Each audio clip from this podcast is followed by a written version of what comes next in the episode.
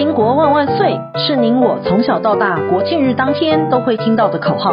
但当您进入职场开始追金赚财的人生后，中华民国万万岁就成为您我生活的一部分。因为岁月的岁换成了缴税的税，纳税是人民的义务，但节税是您我的权利，所以唯有正面对战，才有博胜的机会。聪明的您就是要有强大的应税智商。每周二与五。身体都会与您在空中一起练睡功，也欢迎大家持续练功。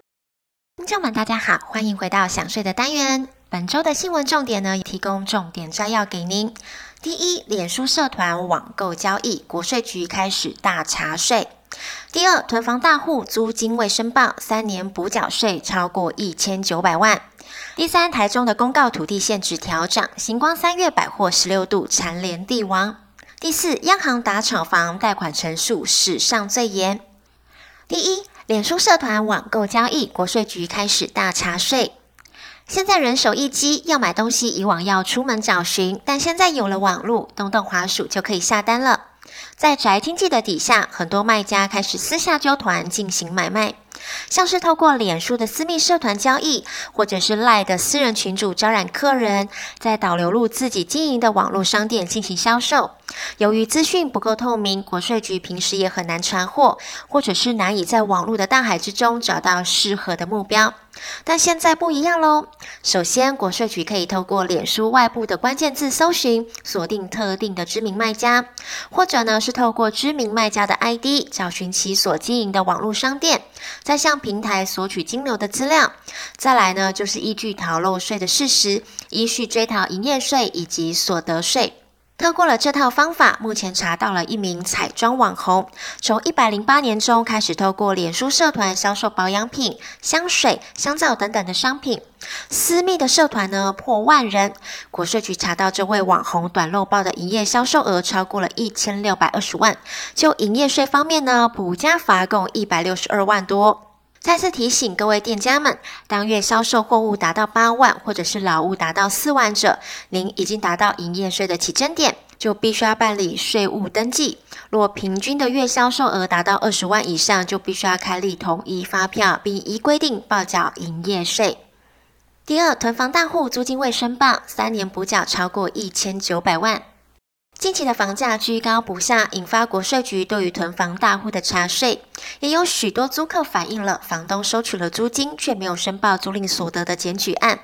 各区国税局陆续锁定了持有多间及合适住宅的囤房大户，加强查核。国税局查核之后，发现一名新北五股经营仓储业务的营利事业负责人，除了有数十户的仓储空间登记在公司名下，还有十八户的仓储空间，老板就是承租人担任了二房东，在上近四十位的个人以及营利事业转租，在一百零七年到一百零九年之间持续的收租。而本案呢，在国税局辅导之下，该负责人主动补税过去三年间的租赁所得，即便减除了相关的必要耗损以及费用支出之后，每年短漏报的所得仍然高达了一千八百万以上，可见原始的收入相当的可观。当事人主动补税了一千九百多万之后，最后本案依补税免罚的规定，没有额外加罚。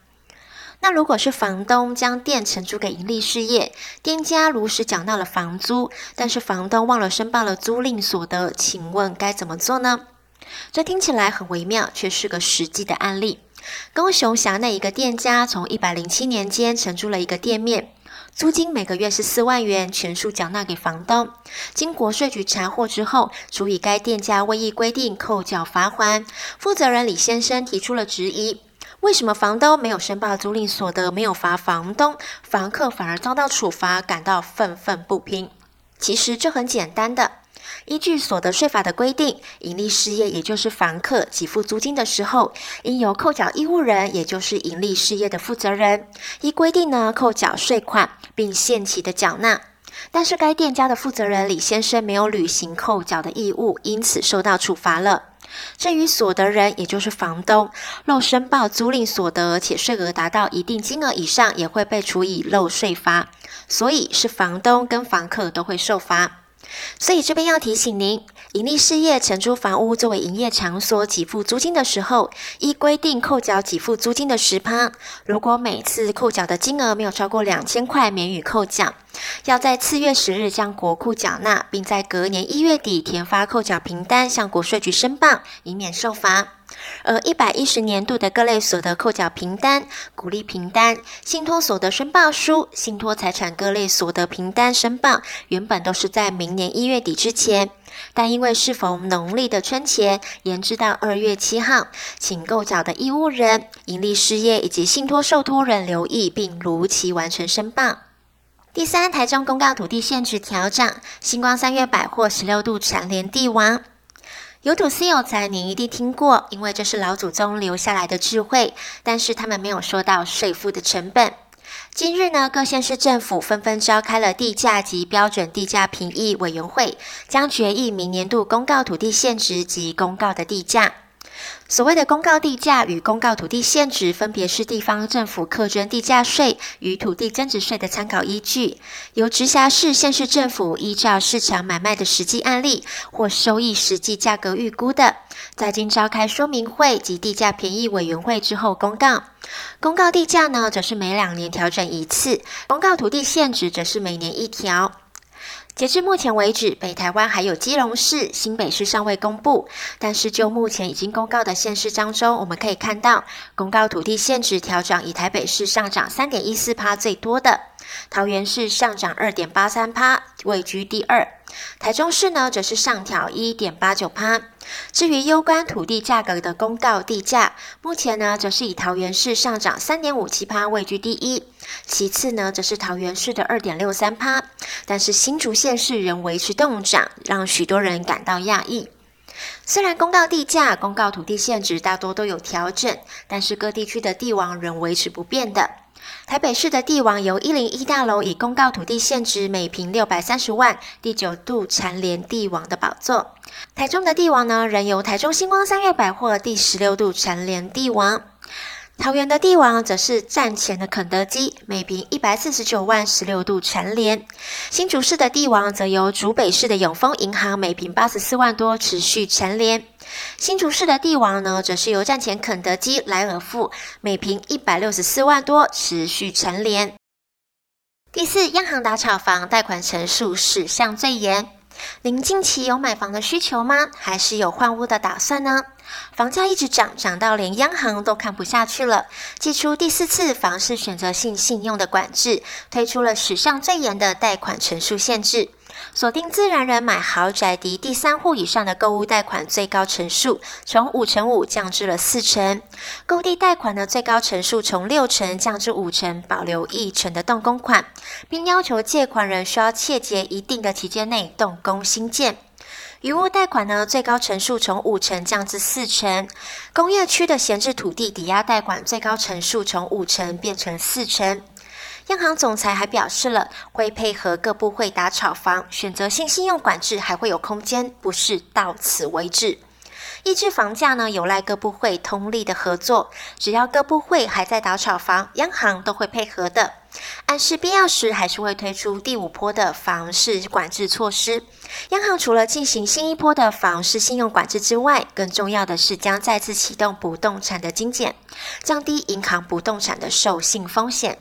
未来呢，将采取集团的控管措施，例如金控旗下的银行、票券、寿险的不动产风险需要整体的纳管。若银行不动产授信做太多了，票券、寿险等其他子公司承作量就要减少，要求对整个集团做不动产授信控管。另外，预期金管会也会提高不动产授信风险的权数，直接提高金融业不动产授信的资本成本，银行只能降低不动产相关放款的阴影。预期建商明年推案成本恐会拉高。